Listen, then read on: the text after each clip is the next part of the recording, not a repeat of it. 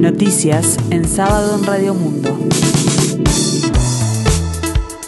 Informa Gustavo Pérez de Rueta.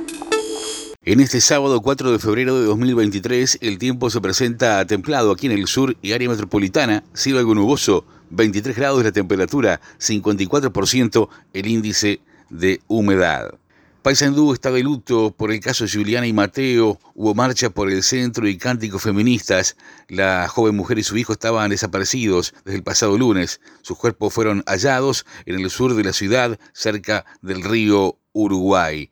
Juliana Lara, 27 años, y su hijo Mateo Miños, de 8, estaban desaparecidos desde la noche del lunes. Sus cuerpos fueron encontrados por la policía de Paysandú en la zona sur de la capital departamental, cerca del colector ubicado sobre el río Uruguay. Por este caso, la policía se encuentra investigando en busca de pistas que puedan esclarecer su muerte. Desde Fiscalía se informó que hay una persona detenida por su presunta relación con el hecho. Las investigaciones condujeron al hermano de Juliana, quien fue visto en la moto de ella horas después de su desaparición. El hombre trabaja en Salto y allí fue localizado. Se lo citó a declarar en Paysandú y no acudió. Posteriormente, la motocicleta fue encontrada en el estacionamiento de Salto Shopping, sin matrícula y con el celular del hombre debajo del asiento. Finalmente, el sospechoso fue conducido a declarar y luego recuperó la libertad. Tras conocerse el hallazgo de los cuerpos, se convocó a una marcha por el centro de la ciudad de Paysandú para reclamar por justicia por la muerte de ambos, que convocó a cerca de 1.500 anduceros en las calles,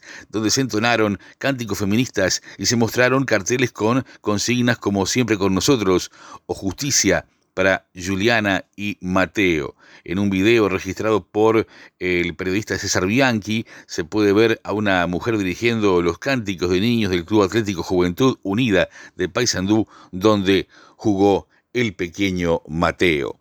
El diputado del Partido Colorado, Ope Pasquet, se refirió a la renuncia de Adrián Peña al Ministerio de Ambiente, luego de faltar a la verdad sobre su título universitario, y señaló que el abogado de Carolina H. podría haber sido quien pidió la información académica del líder de Ciudadanos. Pasquet afirmó que a fines de diciembre la Universidad Católica rechazó una solicitud de información sobre el desempeño de Peña como estudiante por entender que se trataban de datos personales. Según dijo, el pedido no lo hizo un periodista, sino un abogado, lo estaban buscando a Adrián como consecuencia del episodio de Carolina H., aseguró. El legislador señaló que la ex vicecanciller es suplente en la primera banca en el Senado de Ciudadanos, por lo que ante alguna eventualidad la ocuparía y agregó que también integra el Comité Ejecutivo Nacional del Partido Colorado, al que ingresó en una lista propuesta por el sector liderado por Peña.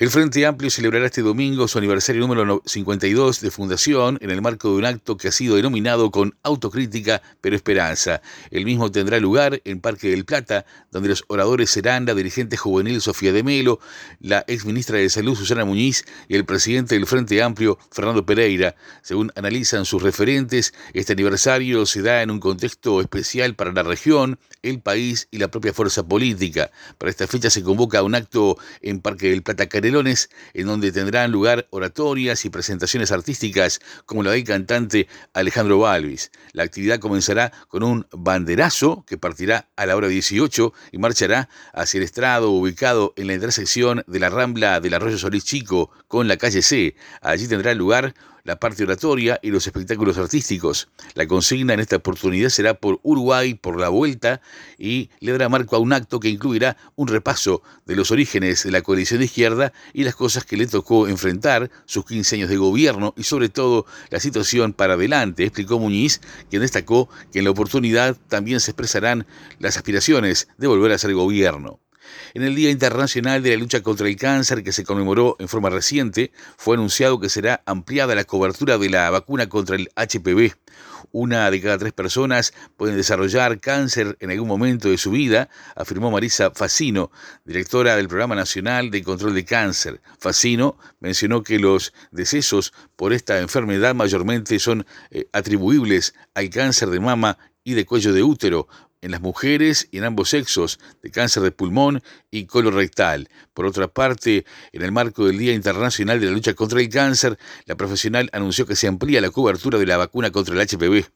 Además, Facino dijo que se desarrollará un plan eh, piloto para la detección precoz del cáncer pulmonar con tomografías de baja irradiación. Este fin de semana dará comienzo el torneo Apertura 2023 del fútbol uruguayo. La actividad dará inicio este sábado con los partidos Racing Boston River a las 9.45, Peñarol Cerro a las 17 y Cerro Largo River Plate a las 19.30 horas. Este domingo prosigue la, actividad con la luz eh, Wanderers a las 9.45, Montevideo City Torque Danubio a las 18 y Nacional Liverpool a las 21. El complemento será disputado el lunes con Plaza Colonia Deportivo Maldonado a las 18.30 horas Defensor Sporting Fénix a las 21 horas. Un hombre que ingresó a los terrenos del castillo de Windsor con una ballesta cargada y que fue detenido en diciembre de 2021, admitió ante la justicia británica que su intención era atentar contra la entonces reina Isabel II. Se trata de Jaswant Singh Shail, 21 años, quien intentó ingresar armado a la propiedad donde la monarca se vio obligada a pasar la Navidad a causa de la pandemia de coronavirus, en lo que fueron las primeras fiestas sin su esposo Felipe, que había fallecido en junio de este mismo año, según consigna la agencia Telam. El tiempo continúa templado aquí en el sur, cielo algo nuboso, 23 grados, la temperatura 54%, el índice de humedad. La máxima esperada para hoy, 26 grados. Más noticias en sábado, en 60 minutos.